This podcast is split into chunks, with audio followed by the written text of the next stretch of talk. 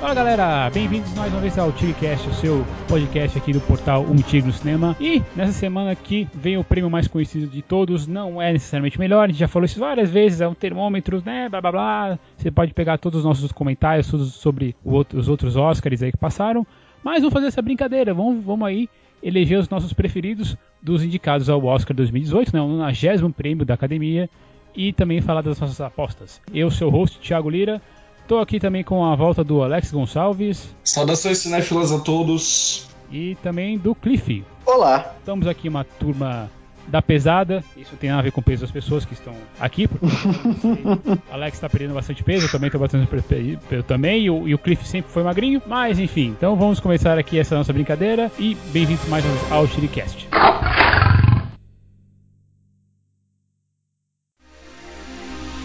Recados rápidos antes de começarmos, gente. Siga-nos nas redes sociais. Estamos no Facebook, Twitter, Instagram.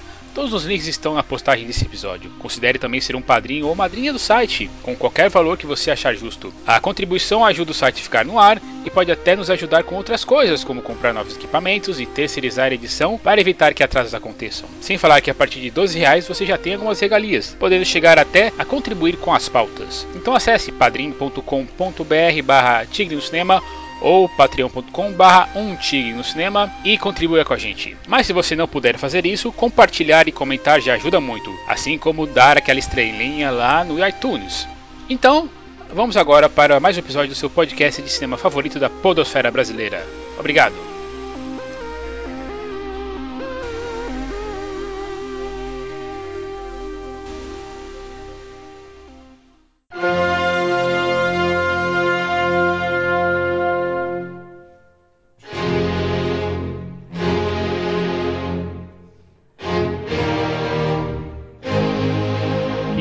Vai fazer uma brincadeira. Vamos começar com os, vamos começar com os, os prêmios mais técnicos para ir subindo aos mais principais, assim, por digamos assim, certo?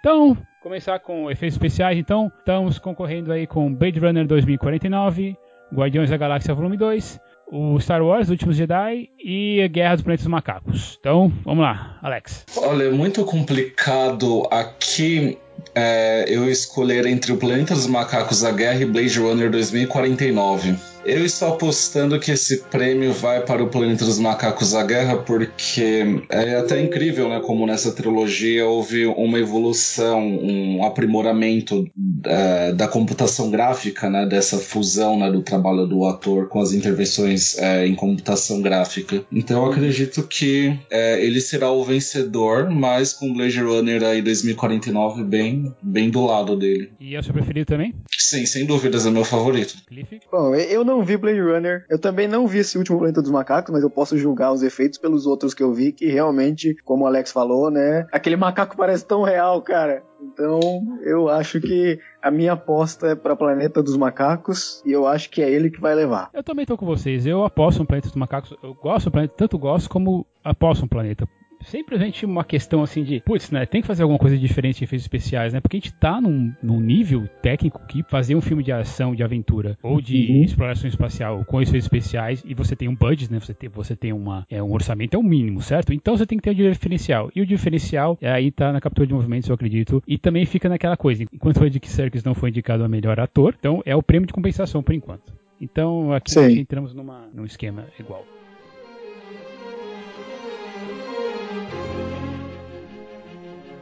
Então, ok, vamos para a melhor montagem, mesmo esquema, mesma ordem, preferido versus versus aposta. Temos aí em ritmo de fuga, Dunkirk, Eutônia, A Forma da Água e Três Anos para um Crime. Olha, a minha aposta nessa categoria, eu acredito que vai ser em ritmo de fuga, até porque é um filme que já carrega o peso de ser premiado nessa categoria recentemente no BAFTA, né? Obviamente são é um comitê é, totalmente diferente, né, que compõe, né, o BAFTA e o Oscar. Ou talvez não, porque como é uma categoria técnica, é, muitos componentes talvez também votem é, no Oscar, né. Mas é, eu acredito que seja ele a principal aposta. Agora, preferência pessoal, é, eu ainda não sei escolher se eu gosto mais da montagem do John Gregory no Três Anúncios para um Crime ou da Tatiana Regal em Eutônia. Mas acho que nesse caso Eutônia me impressiona um pouco mais na montagem em relação a como narra essa história, né? É, respeitando ali mais de um ponto de. mais, uma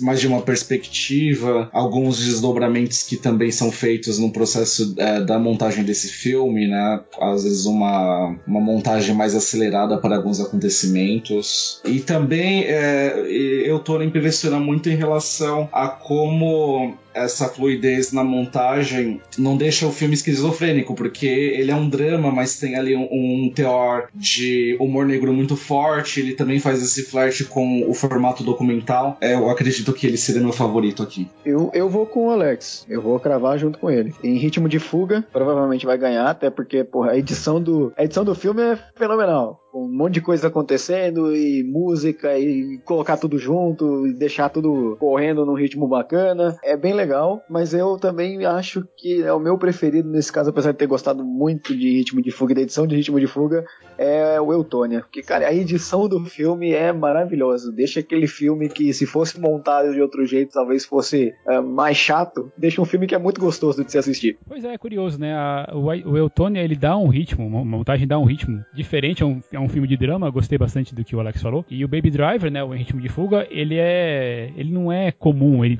ele assim, ele é um filme de ação, a gente sabe disso, mas assim, cara, a montagem acho que ela conta uma história também aqui do, do Paul Martin do Jonathan Amos, né? E eu me empato com vocês também. Eu gosto muito do Aitonia, mas eu empato assim na preferência com o Baby Driver, com o Ritmo de Fuga, e acredito que o Baby Driver também leve essa, né, o Paul Martin e o Jonathan Amos.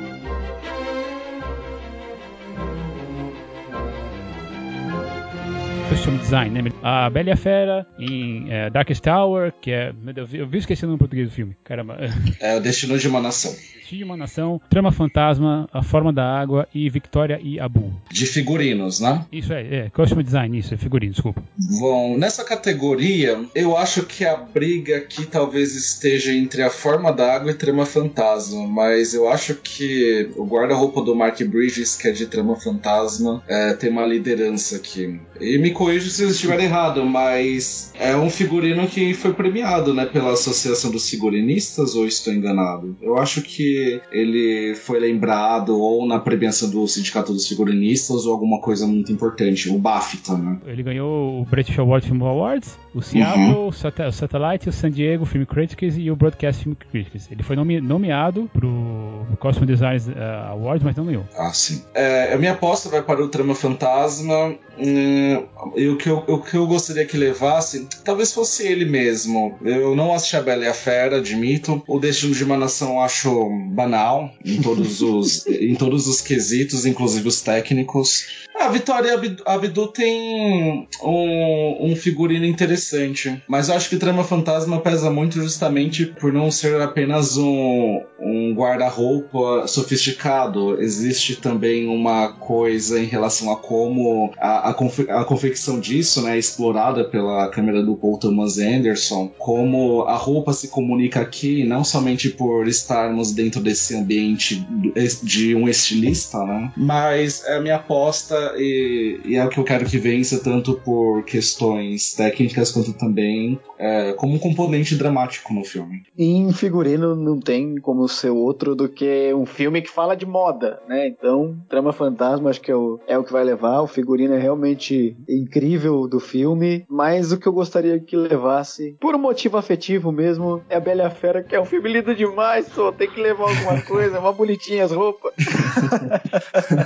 Curioso que são assim, com exceção da Forma da Água, que, eu poderia, que a gente poderia chamar que são filmes de época. Até, na verdade, até A Forma da Água é, porque também se passa nos anos 50, né? Então ali fica. Uhum mais de como conversar mesmo, né? Eu amei uh, o figurino de realmente de trama fantasma e eu achei o de Bela, de Bela Fera é também, também bonito, mas eu acho que a academia vai preferir mesmo assim o, o Termo Fantasma por ser menos fantasioso, digamos assim, e por causa e por, por ela conversar melhor ou mais com a realidade. Né? Se um filme de moda não ganhasse em figurino. Ah, já aconteceu isso com Coco antes de Chanel. E o Diabo. O, não, o Diabo Veste Prada levou, né? Levou o figurino. Não, foi Maria Antonieta naquela edição. O Diabo Veste Prada não levou. Não confio tudo na minha memória. É, eu me recordo, sim, que o Diabo Veste Prada foi indicado, até a Anne Hathaway e a Emily Blunt apresentou a categoria, mas aquele ano foi de Maria Antonieta. Mas uma coisa interessante nessa categoria é que eu acredito que a Bela e a Fera tem uma chance, porque a figurinista, a Jacqueline Duran, é a mesma de O Destino de uma Nação. Então ela tá aqui com uma indicação dupla na categoria. É. Ou ela se anula, ou ela se anula, ou algum filme ganha uma vantagem maior sobre o outro, podendo comprometer o Mark Bridges por trama fantasma.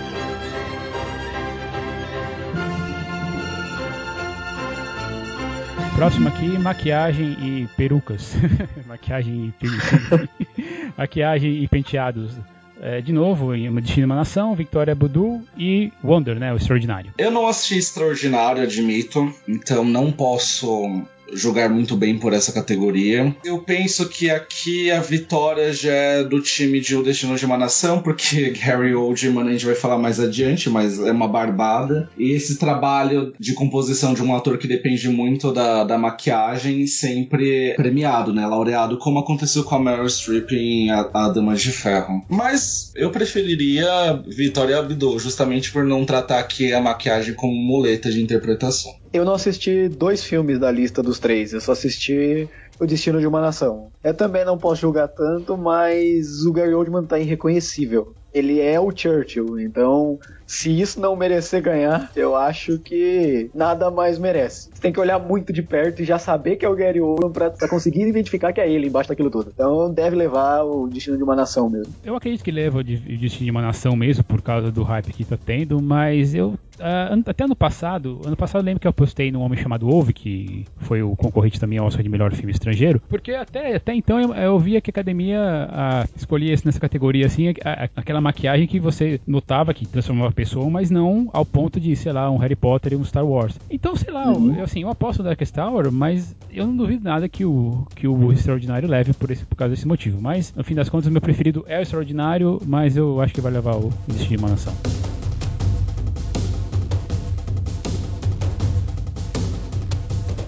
melhor fotógrafo, então, Roger Dickens do 2000, Blade Runner 2049, Bruno Del Bonel do Destino de Nação, o Hoyt Van Hoytema do Dunkirk, Rachel Morrison Mudbound e a Dan Lausten em A Forma d'Água. Olha, vamos dar uma chance pro Roger Jenkins dessa vez, né? Por favor, o cara já foi indicado aí tantas vezes, já tá dando até dó, né? Mesma coisa também com o hum, Thomas Newman, que é um dos meus compositores favoritos, mais de 10 indicações ao Oscar, nunca levou. Eu, eu acho que esse vai ser o ano que hum, a academia finalmente, né, vai, vai é, laurear o Roger Jenkins e vai ser aquela, aquele prêmio que também pode ser encarado pelo conjunto da obra, embora Blade Runner 2049 seja é, inegavelmente um primor estético, né? Eu voto nele também por.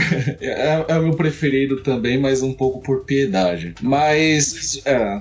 é ah, vamos lá, né? Já, já passou da hora dele ganhar, né? Gosto também muito é, da fotografia de A Forma da Água, tem uma chance também, mas eu acho que esse ano vai ser de Blade Runner 2049. Bom, eu não assisti dois filmes da lista, eu não assisti Blade Runner e não assisti Mudbound. Eu creio que o Roger Dickens deva levar, porque, cara, esse cara já bateu tanto na trave que uma hora a bola tem que entrar. Então acho que vai ser dessa vez. E o meu favorito é a forma da água, que eu acho que a fotografia da forma da água é um negócio muito incrível com o trabalho de cores e tudo mais. Eu acho que um Blade Runner leva, até porque se for julgar pelo Blade Runner dos anos 80, que é o que eu assisti, a estética é bem maneira, mas eu queria ganhar essa forma da água. Pois é, para mim é Roger, Deck, Roger Dickens, mas assim, se o Manuel Lubezki estivesse concorrendo em alguma coisa, eu acho que não ia dar certo.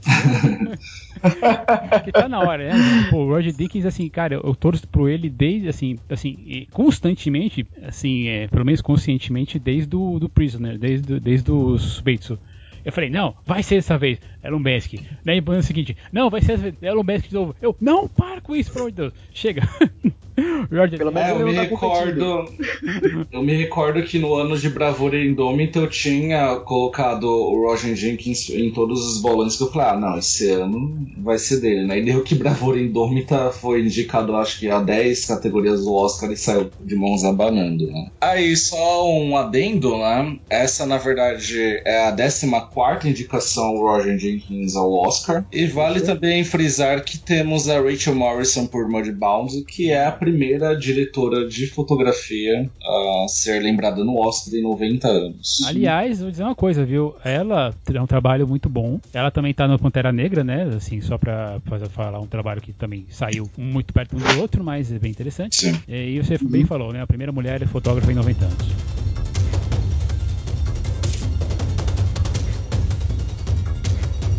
Então, para design de produção, temos a Bela e a Fera, Blade Runner 2049 e no Destino de Malação, Dunkirk e A Forma da Água. Olha, na categoria de direção de arte, novamente a minha aposta e o meu favorito é o mesmo trabalho, que seria A Forma da Água. Obviamente, né, o, a fotografia colabora, contribui muito né, para a cenografia, mas gosto é, dessa textura, sabe, de, de lodo. Não somente a imagem tem, mas também toda a arquitetura cênica, né, da cena tem. É, provavelmente é o que vai levar mesmo. O Blade Runner 2049 também tem grandes chances, mas como é uma direção de arte muito computação gráfica, eu acredito que ele já fica um passo atrás da forma da água, em que a coisa é feita mais na raça. É, eu, eu também vou por esse caminho. Eu não vi o Blade Runner, como eu já frisei aqui, né, mas apesar de ter visto imagens, então já dá para ter uma, uma breve ideia mais ou menos do, da direção de arte do filme né? Mas eu acho que na forma da água, realmente, a direção de arte é, é bem interessante. Provavelmente é ela que vai levar. Eu gosto muito da direção de arte da Bela e a Fera, mas eu também não sei até onde isso vai ser levado em consideração, porque simplesmente eles estão emulando o que estava no desenho. Então, se alguém fez primeiro, fica muito fácil você ir lá e fazer.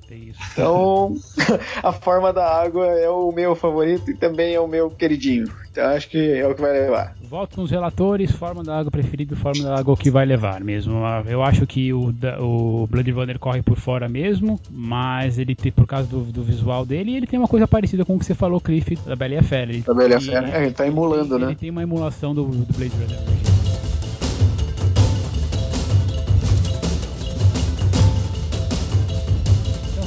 Dobradinha de mixagem de som e edição de som. São os mesmos filmes, apesar dos, dos profissionais nem, nem sempre serem os mesmos. Temos Em Ritmo de Fuga, Blade Runner, Dunkirk, A Forma da Água e Star Wars Os Últimos Jedi. Bom, eu todo mundo sabe que eu meio que não suporto Star Wars e por conta disso eu dispensei Os Últimos Jedi. Sinto muito. Eu sei que há muitos fãs de Star Wars acompanhando esse podcast, mas não me odeiem. Eu penso que aqui estamos falando das duas categorias juntos, né? Se você acreditar nisso, que elas vão juntas. É, eu penso que aqui é, tanto a mixagem quanto a edição de som, de som vai para é, Dunkirk, que embora seja um filme que eu não aprecie muito, é, é, incontestável que tecnicamente ele é impecável e eu penso que ele é até mesmo um primor até o primeiro ato em que esse trabalho sonoro é, age como protagonista da narrativa. Eu admito que até mesmo quando assisti esse filme no,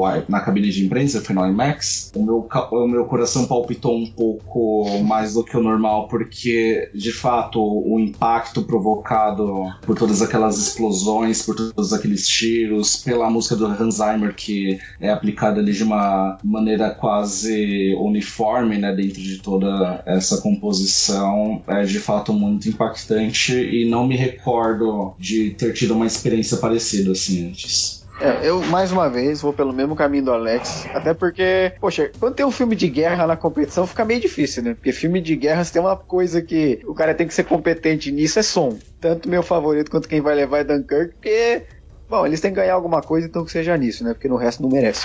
Eu discordo com vocês, tá? Vocês não têm coração, mas enfim. Eu, mas eu voto. Eu, meu preferido é o, Dan, é o Dunkirk. Assim, e apesar de eu gostar bastante do que fizeram no som de Baby Driver, né, cara? É, é um filme ah, sim, Baby Driver é muito bom. É muito importante, mas, eh, mas eu, eu vou nessa, nessa categoria ambas eu acho que é o que o Dunkirk leva.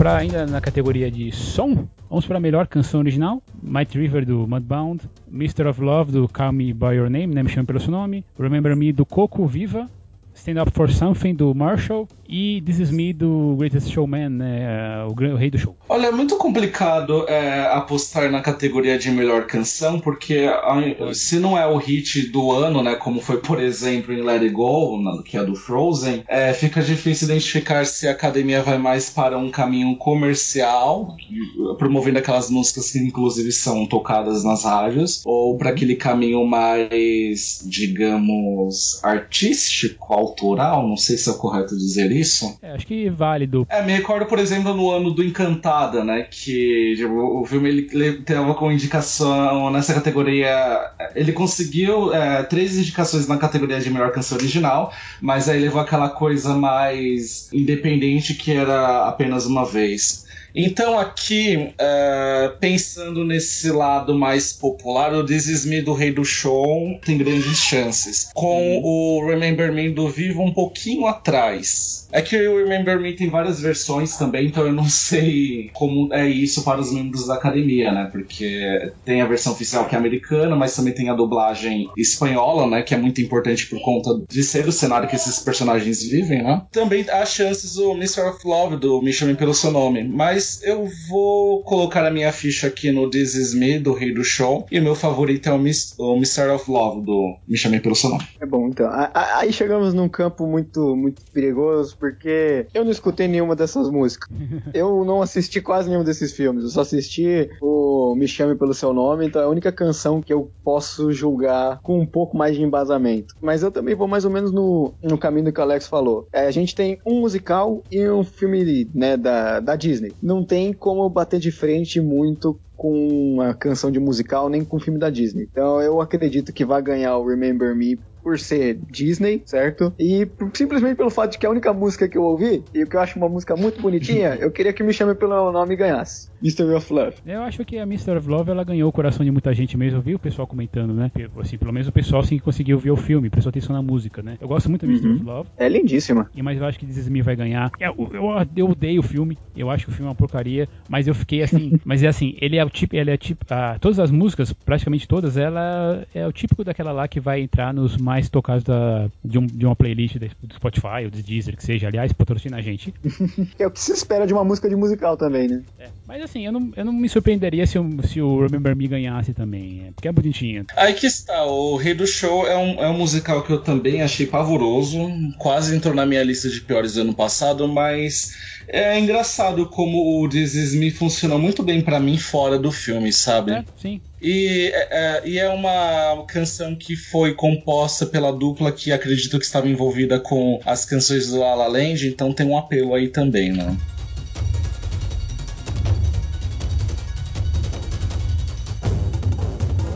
ainda falando de música, então melhor trilha sonora original. Temos Hans Zimmer com Opa. Dunkirk, o Johnny Greenwood pro Trama Fantasma, o Alexander Desplat pela Forma da Água, o John Williams de novo no Star Wars e, uh, e o Carter Burwell em Três Anos para um Crime. Olha, quando for da parte de vocês, vocês me avisam se o John Williams faz aqui algo de fato excelente, cheio de personalidade, porque. Não, é John Williams sendo John Williams. É uma categoria também muito complicada para eu escolher. Muito mais complicada para escolher um favorito do que aquele que vai vencer. Hum, na verdade, até para eleger aquele que deve vencer tá um pouquinho complicado, né? Eu acho que a trilha do Alexander Desplat tem muito apelo e é mesmo muito bonita. A música do John Greenwood, como ela se insere dentro do filme, é totalmente fora do convencional e go gosto muito por causa disso. O Dunkirk, o Hans, como eu falei nas categorias de melhor edição e mixagem de som, é, o Hans Zimmer ele faz uma música que atua muito como um personagem do filme. E o Carter Burwell é um excelente compositor que ele só passou a ser lembrado pela academia a partir de Carol, né? Essa é a segunda indicação dele, mas ele merecia várias outras por algumas composições. Mas sem mais delongas, eu acho que aqui vai vencer a forma da água, mas a minha aposta, aliás, o meu favorito, né? Favorito é a forma da água. Olha, eu não sei realmente escolher entre esses quatro. Eu gosto muito da. Eu não tenho um favorito aqui. Elas têm, ela, assim, fora, fora o John Williams, eu acho que realmente elas estão é. bem, bem, assim, bem marcantes mesmo. É. Acho que vai ganhar a forma da água. E é o meu favorito também pra forma da água. Porque, cara, que trilha sonora bonitinha. Ela é marcante, ela é sensível. É aquele tipo de música que depois que você ouve o filme, a trilha, você ouve o filme, termina o filme assim, você fica com aquela trilha na sua cabeça. Tem que ser a forma da água se isso for uma premiação séria. Eu acredito que a forma da água vai levar, acho que essa do lado dos Plat. Também, assim, além disso, porque além das trilhas serem muito bonitas, tem uma questão assim que ela faz uma referência a Hollywood, né? Também tem vários momentos uhum. que isso acontece. Apesar de eu achar a trama, a, a, a música do Johnny Greenwood pra Trans Fantástica, mas assim, de, da Trama Fantasma, lindíssima, assim, é uma coisa de, assim, que eu, eu tenho uma relação muito, muito pessoal com música clássica, né? E aquela coisa, e o negócio do piano, às vezes do cravo que tem, que tem no filme, assim, é uma coisa muito doida para mim é a que eu mais gosto, mas é, como eu falei, eu acho que vai a forma da água mesmo. É, mas uma categoria tá meio aberta também, né? Meio suspenso, porque no sindicato, né, o Alexandre Desplat é, ganhou meio que o prêmio de melhor compositor do ano, mas a forma d'água não ganhou nada nas demais categorias. Eu acho que aí Trama Fantasma teve até um destaque. Então tá meio aberto aí, não dá, não dá pra ter uma certeza aqui de quem vai levar.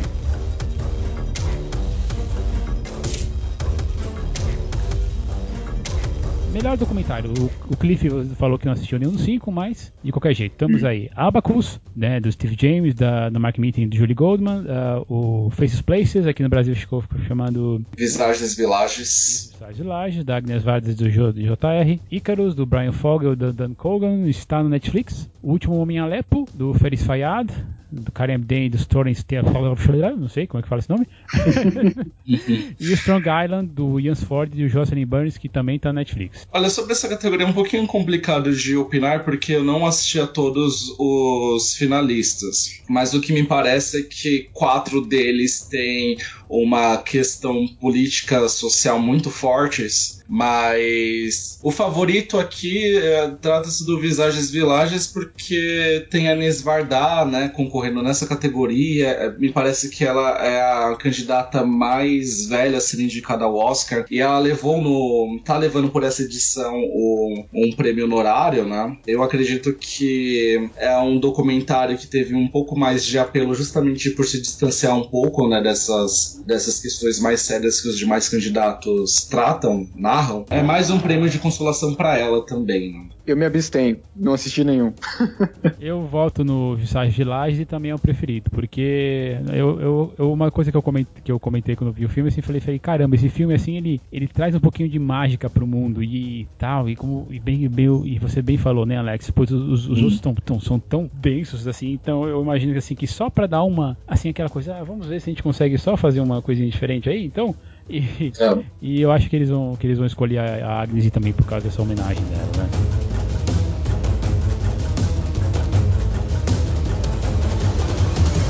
Melhor filme estrangeiro, hein? Uma Mulher Fantástica, O Insulto, o Loveless, que aqui ficou sem amor, né? Ficou sem amor mesmo, né? Sim, sim. Uh, Body and Soul, da Hungria, e o The Square da Suécia, né? Então, o primeiro do Chile, outro do Líbano, Rússia, Hungria e Suécia. Eu não vi nenhum. Olha, essa talvez é, seja a minha categoria favorita do Oscar depois de melhor atriz. E infelizmente esse ano não consegui fazer a correria para assistir todos os candidatos. Eu fiquei devendo o insulto, que é a primeira vez que o Líbano, inclusive, consegue chegar a, entre os finalistas ao Oscar. Mas todos os meus colegas falaram que é um filme ok, que havia outros, outras possibilidades bem melhores do que ele para estar entre os finalistas. Dito isso, é, entre os, os, os, os, demais que assisti, né, que, é, que são Corpo e Alma, Sem Amor, The Square e Uma Mulher Fantástica, meu favorito disparado é Sem Amor, que representa a Rússia. Acho um, um filme... É, é, um soco no estômago esse filme, né? Mas aqui, eu acho que a briga pela vitória tá entre The Square, porque ele trata aí de uma questão que é sobre o estado da arte, que é muito pertinente, né, atualmente, em relação uhum. à censura e tudo mais. E é um filme que tem ali uma parte em inglês que deve certamente obter a simpatia dos votantes dessa categoria. Mas Uma Mulher Fantástica, ele me parece crescer aí na disputa. E tem, um, tem uma coisa aí de que a Daniela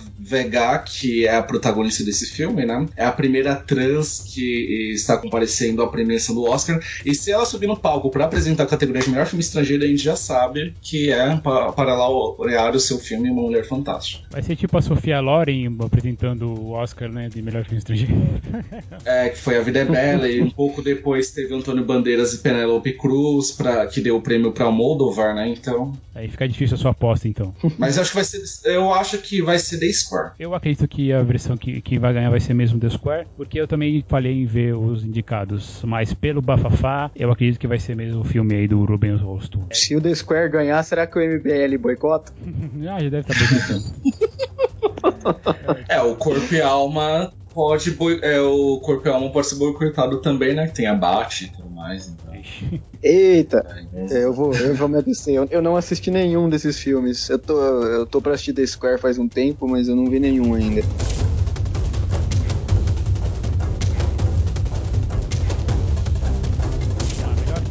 animado, né? Melhor animação. O Poderoso Chefinho, The Breadwinner, que não chega no Brasil, Viva, Toro Ferdinando e Com Amor Vincent. Olha, essa é uma categoria que é difícil opinar porque a animação é meio complicado assim de acompanhar assim com e conforme eles são lançados aqui no Brasil, eu assisti somente dois desses cinco finalistas. Eu não gosto de Viva, sinto muito. então, é, o meu favorito é Com Amor Van Gogh. Claro que uhum. dentro dessa, desse, dessa minha condição de ter visto somente dois. É, mas Viva, né? É, é dele o Oscar também, né? Não acredito, Van Gogh, embora seja belíssimo, não foi tão visto assim quanto o Viva. Uhum. Eu, eu, eu assisti um filme só dessa categoria, mas também não é muito difícil prever que o Oscar vai ficar com Viva, porque, cara, se tem Disney, se tem Pixar, se tem tudo junto, os caras sempre levam. Então, se fugir disso, vai ser, vai ser muito surpreendente. Mas eu só quero dizer que a minha torcida é Love in Vincent, né? Com amor Van Gogh, porque que filme maravilhoso, que poesia visual, que coisa linda. É um dos filmes da minha vida. Eu adorei, eu amei esse filme de paixão. Eu quero que se ganhe em tudo que concorra. Nossa, que legal. é, eu acho que o, o Com Amor Van Gogh realmente foi. capturou todo mundo. Primeiro pela técnica dele, né? Eu acho que é uhum. impressionante. Mas não tem jeito, é Pixar, daí é Viva, Viva Coco, não tem muito jeito. É uma, é uma categoria injustiçada, tinha um filme que tinha que estar tá aí. Kimi no Nawa tinha que estar tá aí, porque Kimi no Nawa também é maravilhoso. Esse é o, é o, é o seu nome, né? É o Your Name, isso. É, é maravilhoso. Só pra saber, porque passou, passou alguns dias aqui no Cinemark que eu não assisti. É, então, a questão do Your Name é que ele não era elegível para essa edição do Oscar. Ele seria elegível para o ano de 2017. Ah, ele, sa ah, ele é, saiu. É, embora comercialmente no, nos Estados Unidos tenha sido apresentado no ano passado, eu acho que conta nesse caso a data em que ele foi lançado em seu país de origem, como foi o caso talvez de The Breadwinner. Embora esse seja uma produção com parte americana, porque tem inclusive o nome da Angelina Jolie. Falaram muito do do, Batman Lego, né? Do Lego ah, Batman. Ah, Batman Lego é muito bom também. É, é eu não assisti. Acho que seria uma opção até melhor que o Toro Ferdinando, por exemplo. É um filme muito é, divertido. Falaram que o Poderoso Chefinho, né, tá envergonhando a edição toda do Oscar aqui, né, nessa categoria, mas eu não assisti. Dizem que é bem ruim, eu só ouvi falar mal desse filme. É, assim, é um filme até, até que não me senti muito ofendido, não, mas enfim.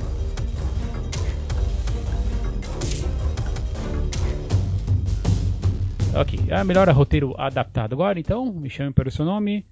O Artista do Desastre, Logan, e, e o, A Grande Jogada e Mudbound. Olha, nessa categoria, novamente é um caso de que o meu favorito e aquele que deve vencer é, se trata do mesmo título, que é Call Me By Your Name, que é roteirizado pelo James Ivory, que antes foi muito mais popular pela sua contribuição no cinema como diretor, né, de Vestígios do Dia e outros clássicos britânicos feitos em 80 e 90. É, é eu, eu, acredito que vai, vai para ele também. Não acho que os demais candidatos aqui tenham muita força é, nessa categoria. Bom, é, assim, a gente tem aqui primeiro o Aaron Sorkin, que bom, é um nome de peso, né? Apesar de eu não assistir a grande jogada, mas é um nome de peso. Eu acredito que quem vai ganhar é o Me Chame Pelo Seu Nome. Eu acho que ele deve ganhar, que ele precisa ganhar, porque esse filme também é maravilhoso. Mas eu tenho que dizer, como bom nerd que eu sou, que se a Logan ganhasse ia ser legal demais, cara. Ô, Clipe, eu tô com você, viu, cara? Eu adoro o roteiro do Logan, mas eu é, mas assim, eu dificilmente isso, isso acontece, né? É que é, não vai ganhar. É ano passado a gente torceu Mas vocês nerds já foram representados com a vitória ano passado de Esquadrão Suicida. Já, já tá Pouco merecia ter ganhado, tá? Não, não Esquadrão Suicida. Mas eu também chuto aí, eu também aposto no Call Me By Your Name, né? No Impossible. É fantástico.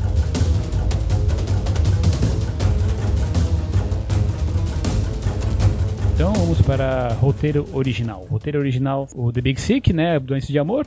Ge eh, Corra, Get Out, Jordan Peele, Lady Bird da Greta Gerwig, A Forma da Água do Del Toro e da Vanessa Taylor e Os Três Anos para um Crime do Martin McDonald. McDonald não, né? McDonough. é, tem que ser com sotaque britânico. McDonough. Categoria um pouco complicada, é, não vejo chances em Doentes de Amor, que é a verdadeira zebra aqui, né?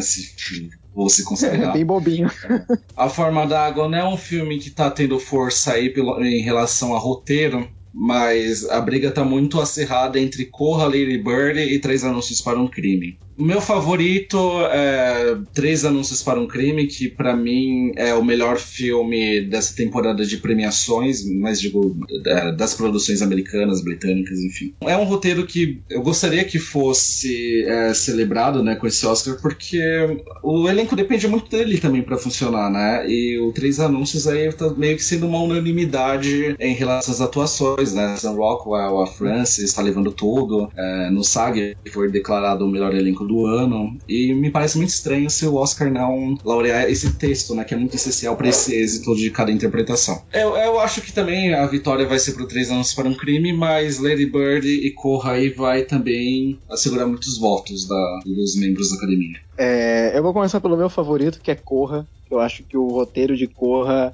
é absolutamente perfeito. É, é um, aliás, é um dos roteiros mais perfeitos que eu lembro de ter visto em um filme. Eu acho que maravilhoso o trabalho do Jordan Peele. Mas eu até acho que Corra ganhou algumas premiações agora. Eu não me lembro se foi BAFTA ou alguma coisa assim de roteiro. Mas eu creio que o favorito para ganhar, né, o que vai, o que vai ganhar mesmo, é o Três Anúncios para um Crime, que também é uma vitória assim muito merecida porque é um filmaço. Pois é, eu também aposto no Três Anúncios para um Crime e eu falo, eu, eu gostei bastante do roteiro. E eu não entendo o backlash que teve aí, né? O pessoal falando tão mal, tem gente colocando como nos piores de, do, do filme, do ano, sabe? Nossa, como? Por quê? Eu não sei lá, não entendi por quê. Mas assim, o meu preferido é o Get Out, né? É o Corro do Jordan Peele. Uhum. Por, por, uma questão assim de meio que de originalidade mesmo, mas o Três Anúncios eu acredito que, que leva esse, esse daí. Aí.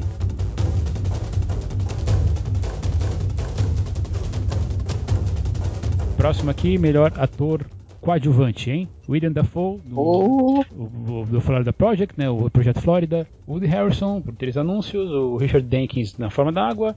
Christopher Plummer, no Todo o Dinheiro do Mundo. E o Sam Rockwell, também por três, no três anúncios. Que acho que a gente pode só tirar o Christopher Plummer assim, que meio que foi tipo, encaixado lá no filme, né? Pô. Não, mas, mas, tem que fazer, né? Tem que fazer, tem que fazer aquele chupa bonito pra, pra quem saiu, né? Quem, né? Kevin Spacey, se fudeu, chupa bonito você. Podia ser você, mas não é, seu otário. É, olha, eu não, infelizmente, não consegui assistir todo o Gênero do Mundo. Esse, infelizmente, sendo foi meio complicado de maratonar o Oscar. Mas é meio divisivo, né? Alguns dizem que é uma indicação que tá vindo aí meio como um protesto para, é, contra o Kevin Spacey, mas outros dizem que é um trabalho muito complicado de se entregar ali, é, faltando um mês pro lançamento comercial do filme. E dizem que uhum. ele é a coisa mais impressionável mesmo desse filme, que talvez não seja grande coisa como todos estão falando. E olha, eu tive uma discussão com. Eu gravei, né, um, um vídeo comentário sobre os finalistas ao Oscar, e essa foi uma categoria que eu disse que é, eu não conseguiria tirar nem pôr é, algum outro ator, porque Richard Jenkins, Sam Rockwell, William Defoe e Woody Harrison, todos no meu coração. me parece meio óbvio de que esse prêmio vai para o Sam Rockwell, porque ele venceu tudo em que foi indicado aí praticamente. É, é bacana porque ele é um ator aí que foi é, se desenvolvendo ao longo de tanto tempo, fazendo esses personagens tão, tão incomuns e tal. E aqui eu nunca vi um ator fazendo tão bem uso dessa característica dele, né? De fazer esse sujeito uhum. louco, transtornado, é, às vezes infantilizado, né? É, mas é uma coisa que ele tem desde, o, desde a a espera de um milagre, né? Sim, ele é, sempre faz papel de maluco. E acho tão, é, tão difícil ele conseguir é, a nossa empatia, a nossa compaixão, sendo quem ele é e caminhando por aquela redenção daquela maneira. Então, ele é meu favorito entre essas quatro interpretações que eu já assisti. O meu favorito, e quem eu acho, e a minha aposta vão para a mesma pessoa, que, cara, é o Sam Rockwell porque, puta, ele tá monstruoso nesse filme. O Woody Harrison tá ótimo também, mas ele consegue tá acima. Ele é uma coisa quase transcendental em Três Anúncios. Porque, cara, eu tô apaixonado por Três Anúncios, é tudo maravilhoso naquele filme. Mas o Sam Rockwell, putz, ele, ele merece, porque tá, tá demais. Que personagem. E também pelo histórico dele, porque ele é um ator competentíssimo. Ok, então eu acho assim, que vai ser o Sam Rockwell também. Apesar de eu adorar a atuação do Richard Jenkins, que ele tem, ela tem uma leveza, ela tem um, um assim, é bem boa, uma coisa cálida assim desse, desse personagem que tá se segurando no armário ainda e toda a questão dos anos 50 e ele também tem uma, uma dose de, de digamos assim, de uh, carinho que a gente pega por ele, né? Já o Sam Rockwell tem essa questão né, dessa jornada do, do, personagem que nós começamos detestando e aí o Dona, eu, aí uma Dona ele começa a a, a, fazer assim, a gente meio que gostava dele. É, isso, isso eu já vi gente falando assim que isso é uma coisa muito desonesta, mas é. É, mas enfim, eu entendo a, mas eu entendo a curva de, de, de, de desenvolvimento do personagem e eu acho que é por isso que ele vai levar.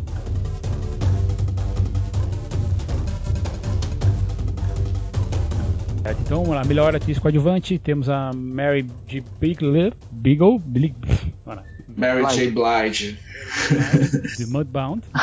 Alison Janney, do Eutonia. A Leslie Manville, da Trama Fantasma a Laurie Metcalf do Lady Bird e a Octavia Spencer de A Forma d'Água. Aqui não entendo a presença da Mary J. Blige. É uma boa interpretação, ainda mais por ela ser uma atriz e ela não é, ela não tem aquele egocentrismo de querer ser maior do que a câmera, né, que está captando ela. Mas muito bem poderia entrar no lugar dela a Tiffany Haddish por Girls Trip ou Viagem das Garotas. E de, dito isso, mais uma vez um caso em de que a minha favorita é a mesma em que eu aposto como vencedora, que é Alison Janney por Eutônia. Acho a personagem dela, assim, um novo marco, assim, no, no cinema indie americano. Eu vou com a Alex também. A Alison Janney tá fazendo um trabalho muito bom, apesar de eu ter gostado muito do trabalho da Larry Metcalf, que ela tá maravilhosa no filme, mas a Alison Janney tá monstruosa. Acho que ela que vai levar e também é a minha favorita aí pra, pra questão toda. Cliff, eu tenho uma opinião muito parecida com você, porque assim, a Laura Metcalf, hum. Metcalf, Metcalf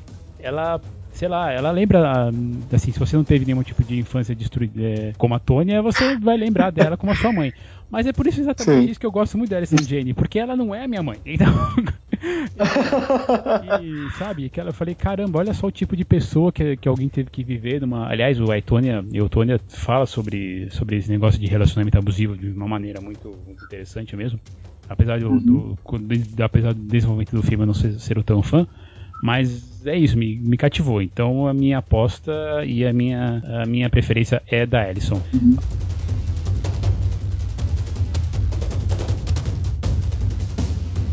Ok, então, melhor ator. Vamos lá, do, vamos lá. Timothy Chalamet, do Chalamet, me chama pelo seu nome. Timothy Chalamet. Chalamet. Daniel Day-Lewis, do Trama Fantasma. O Daniel Kaluuya, por Corra. Gary Oldman por Darkest Tower e Denzel Washington por Roman J. Israel ou, esqui, ou Esquimó. Acho que é Esco a, a, pronúncia, né? Roman J. Israel Esco. É, Esco, é, exatamente. É. O que significa isso, afinal? É que ele é de esquerda. ah, então tem que ganhar. tem que acabar. Tem que acabar a direita, né? Como você falaria o, o Rogerinho do Engar.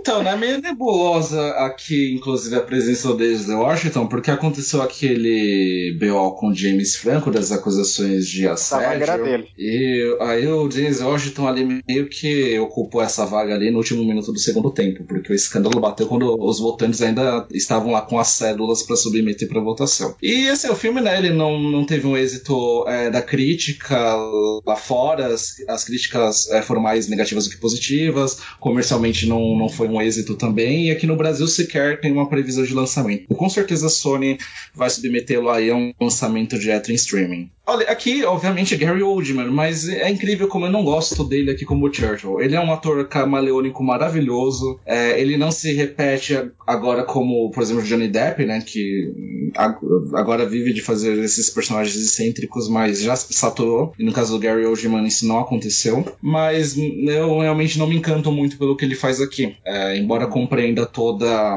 a magnitude da composição dele. Dito isso, o meu, o meu ator favorito aqui é o Daniel Day-Lewis por Trama Fantasma. Maravilhoso espero que esse não seja o último filme dele no cinema. Essa categoria tá briga de cachorro grande aqui, né? Só tem ou gente que é comprovadamente muito boa, de histórico muito bom, ou talentos assim que estão despontando. O Gary Oldman vai levar, porque ele tá maravilhoso no filme, ele tá fantástico, apesar de eu achar que ele não mereça levar, não é por mérito de interpretação, são por questões que fogem ao trabalho dele, porque eu acho que ele deve ser uma pessoa desprezível, então não se deve dar troféus para pessoas desprezíveis mas ele vai levar. O meu favorito é, é um caso complicado, porque eu acho que o Daniel Kaluuya tá maravilhoso no Corra, ele tá sensacional mesmo, tá fazendo uma interpretação assim muito singela, com nos mínimos detalhes, nos olhares e tudo, mas eu acho que eu vou tender a ficar com o Timothée Chalamet, que sensacional, que interpretação, que filme. Então, Gary Oldman leva, mas eu queria que fosse o Chalamet, porque esse menino é muito bom, esse menino tem futuro. Eu vou também aí pelo Gary Oldman, não por ele ser o melhor, mas é porque ele foi colocado num, num elenco que ele, ele engole todo mundo. Ninguém assim, não tem ninguém assim que possa concorrer com ele ali. Uhum. Meio, meio injusta, né? Mas isso você vê claramente porque que ele foi colocado lá. E, cara, eu adorei a atuação do Daniel Day-Lewis, mas eu também gostei do, do outro Daniel, né? Do Kaluuya.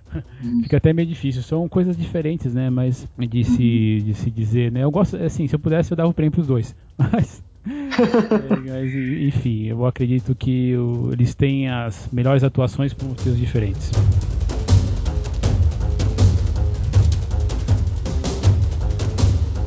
Melhor atriz agora, hein? Sally Hawkins por Forma da Água, a Frances McDormand por Três Anúncios, a Margot Robbie por Eutônia, a Saoirse Ronan por Lady Bird e a Mary Streep por The Post, que tá sempre, né? Não tem Prefiro que a Mary Streep onde ela tá com ele. Eu vou corrigir sim, é Saoirse Ronan. Eu levei muitas horas para aprender a falar esse nome, agora corrijo todo mundo. Aqui eu penso que a Sally Hawkins está sendo indicada pelo papel errado. É, ela deveria ter sido indicada pelo Malden, que também é do ano passado. A Meryl Streep, que é a vaga, né? A cadeira reservada dela que está ocupando. Não é culpa da atriz, mas eu fico pensando no The Post que eu amo, mas penso que a, a, personagem dela é a presença mais frágil ali de todo o filme. E a minha favorita é a Frances McDormand, que também vai ganhar esse Oscar, mas eu preciso dizer que a Margot Robbie, para mim, Eutônia, tá um arraso. Uma é, surpresa. É, porque ela foi despontou ali, né, com o Lobo de Wall Street, e aí todo mundo pensou, ah, essa, essa garota vai fazer o personagem dessa, vai, só vai viver essas personagens sensuais daqui pra frente, etc e tal. E aqui nesse filme ela meio que dá um tapa em todo mundo que é, só avalia os atributos físicos, a beleza dela, né, ante a, ao talento dramático que ela tem. Aí também, né, a gente tem muito nome competente, mas dá pra todo mundo voltar para casa e entregar o Oscar logo pra Frances McDormand, porque ela tá engolindo todo mundo no Três Anúncios pra um Crime, tá fazendo um trabalho fenomenal, ela vai ganhar, ela é a minha favorita, I rest my case. Exatamente. eu, assim, eu adoro o trabalho da, da, da Sally Hawkins, mas é o prêmio é da Frances. Ela tá, ela tá assim numa, numa a personagem dela tem uma espiral assim de autodestruição que é, que é fantástica mesmo e ela te ganha com, os, com aqueles olhares de raivosos durante o filme, né? Então, e, e ela não é uma personagem bonitinha, tal. A Margot Robbie no White, no White também não é, né? Então, eu acho que isso vai ser, mas acho que isso vai ser mais levado em conta para para. Sem falar que ela ganhou já alguns prêmios por aí também, né, pela atuação dela. Uhum.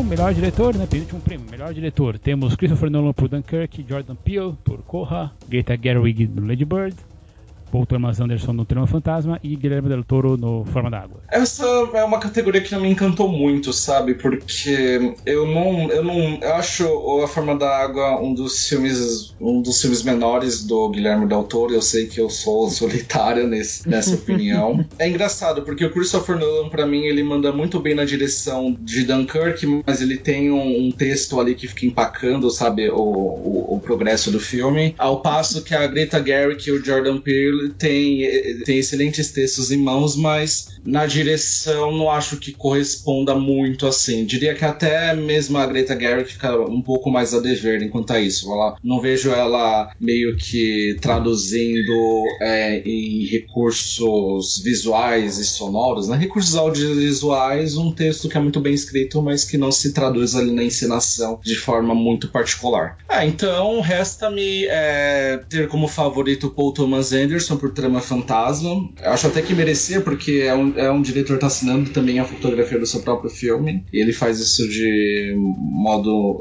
fantástico. Mas Guilherme Del Toro também é barbado aqui. Vai inclusive fechar aquele trio né, de latino-americanos que já tinha o Alfonso Cuarón e o Inarito, o, o Regresso uhum. e Birdman. Bom, é, o Del Toro leva. Ao México aí ganhando mais uma estrelinha, que o Del Toro vai levar. A minha opinião aqui é bem divergente da do Alex, porque eu acho que são trabalhos bem competentes, tanto da Greta Gerwig quanto do Jordan Peele. O Jordan Peele é o meu favorito, eu acho que é, o trabalho que ele fez, ainda mais considerando que ele é um cara de comédia, está fazendo o primeiro filme, primeiro longa-metragem, eu acho que é um trabalho maravilhoso o que ele faz. O Nolan, eu não sei porque que tá aí, Nolan, ah, sai daí, que Dunkirk é a bosta do filme. Porque né? é bom. E o Paul Você tá errado, é, é, é, bom nada, não tô errado, não. Você não entende nada de cinema. Bora. e o... Aqui não é crítica, é a verdade. e o Paul Thomas Anderson, assim, ele é, ele é muito bom, mas eu não acho que o trabalho dele de, de direção, não, o trabalho dele de direção não me encantou, não, não me deixou nada a dever, nem, mas não me encantou muito. Então o meu favorito, o meu, na minha favorito seria o Jordan Peele, quem leva é o Del Toro, e a parte do Christopher Nolan é só brincadeira que ele tá dirigindo bem legal, mas não é um filme ruim, mas ele tá dirigindo legal. Eu vou votar com vocês, né? Não tem jeito. O Guilherme Del Toro leva essa pelo, pelo melhor, melhor diretor. Ah, eu gosto muito da direção do Paul Thomas Anderson, sim. Mas assim, o Del Toro, eu acho que ele fica o meu preferido mesmo porque ele, por causa da cadência do filme, por causa da, do, como ele é, como ele é apresentado, essa, essa coisa de você fazer um, uma história doce entre dois personagens que são de mundos diferentes, claro, isso não é nenhum tipo de novidade, né? É, afinal, quem já viu filmes de sereia é mais ou, é, tem, tem essa questão, mas eu acredito assim que é o Del Toro que leva e é meu também.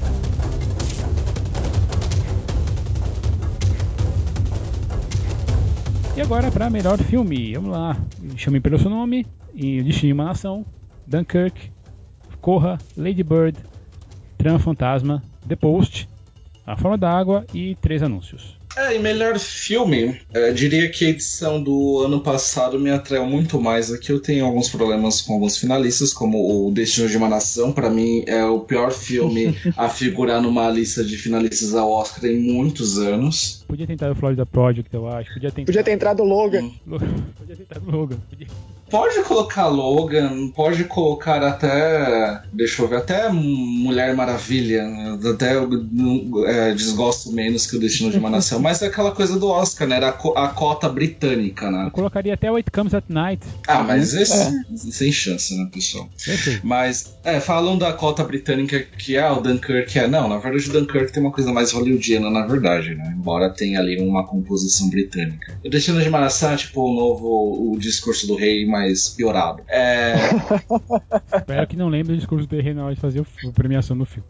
é, e The Post, embora seja um filme que eu goste muito, ele é meu segundo favorito, na verdade. Ele é, é uma presença estranha aqui, né, nessa composição aqui dos melhores filmes, porque ele só aparece depois da melhor atriz, né? Não foi lembrado nem ator, o Tom Hanks, melhor roteiro. Nada, né? Normalmente acompanha alguma coisa. Né? Tá é, muito pouca indicação, ele, né? Curioso isso. É, ele entrou aqui mais para representar esse momento, né, da imprensa livre lá nos Estados Unidos e tá tendo todo esse embate com o Trump, então tá, essa indicação é com reflexo de tudo isso, mas uhum. é um elemento estranho nessa composição por conta disso. E meu favorito é o Três Anúncios para um Crime e eu espero fortemente que também saia vitorioso no Oscar. Eu acho que é o que tá liderando aí todas as, a, todas as apostas, mas eu acho que é um ano que também a academia pode se render da fantasia e assim premiar a forma da água.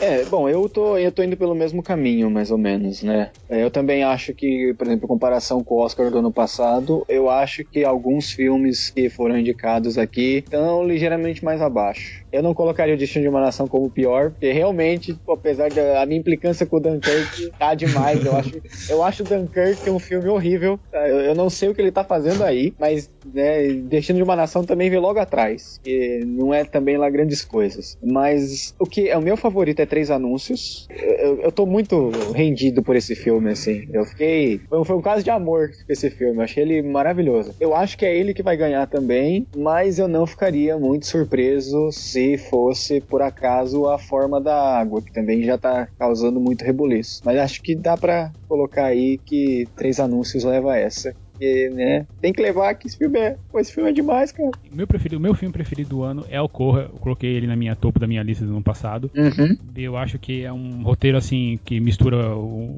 o humor negro com, com terror, o horror que você preferir chamar. E isso faz um destaque muito legal nele. Mas esse ano deu Toro. É a forma da água vai levar, ele vai levar a dobradinha, porque ele também é produtor do filme aqui, então ele vai levar o Oscar duas vezes. É por isso mesmo, assim, é porque talvez tem essa coisa de, de, de premiar um. É, vocês falam, o Neo Alex falou, esse negócio do quanto o negócio de imprensa é bem importante, eu acho que eles vão premiar mesmo alguém que, que um imigrante, né? Afinal de contas, que trabalha lá uhum. e vai fazer isso também. Eu acho que vai ser uma. Vai ser um, um Oscar até um pouco politizado. Eu não, a gente não comentou isso, mas eu aposto que vai ter várias pinicadas assim ao Trump. Com certeza. O movimento Me Too também, né? Isso vai ser. Não, nomes não vão ser citados, porque questões assim de, de processinhos, né? Mas acho que vai ser uma. vai ser bem interessante seguir as, também as próprias declarações de quem for lá falar e entregar os prêmios. É. Uhum. Ó, se for por essa lógica, então, eu espero que os americanos passem a encarar os britânicos também como imigrantes, porque meu favorito é três anúncios para um crime, né? Então. ai, ai, ai, ai. Pois é.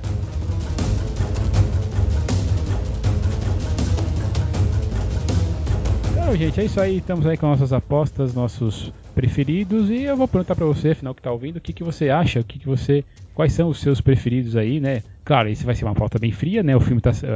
O podcast está saindo na semana do Oscar. Você tem só uns dois dias aí para falar com a gente, né? Três aí até a premiação e infelizmente quem, dependendo da Rede Globo, vai ter que ficar vendo os spots do filme. spots do, da, da, premiação enquanto rola a, uma das votações lá do, do Big Brother Brasil. enfim, e para finalizar, vou aqui pedir os seus determinados jabás. Pode começar o Alex. Bom, eu gostaria de convidá-los para conhecer o meu site, que é o Cine Resenhas, que inclusive completou neste último fim de semana 11 anos de atividades. E aproveito também para você se inscrever, para convidá-los uh, para se inscrever no canal no YouTube, também Cine Resenhas, que eu estou encarando como uma extensão, em que eu publico uh, vídeos comentários exclusivos de alguns filmes e também as entrevistas que eu tenho realizado. Muito obrigado e excelente Oscar 2018 para todo mundo. E que não aconteça aconteça novamente a confusão do ano passado.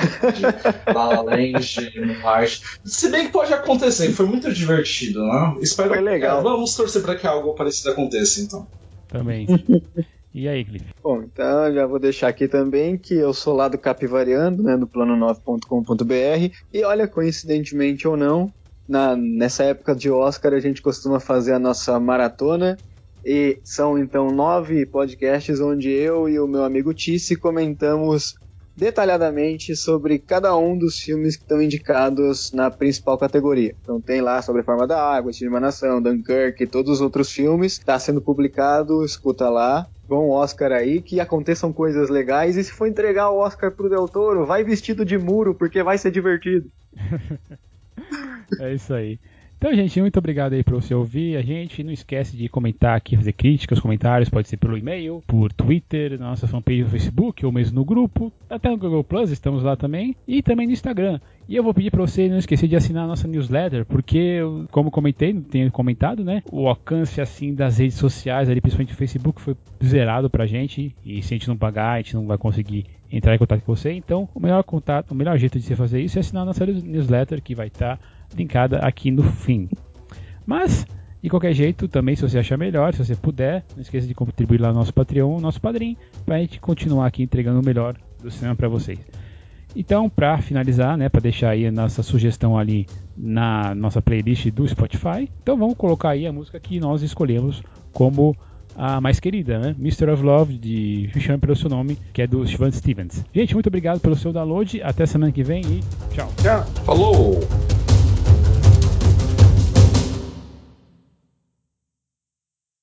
Este programa é um apoio da Rádio São Paulo Digital, um programa da Liga Nacional Web Rádio, spfcdigital.com.br.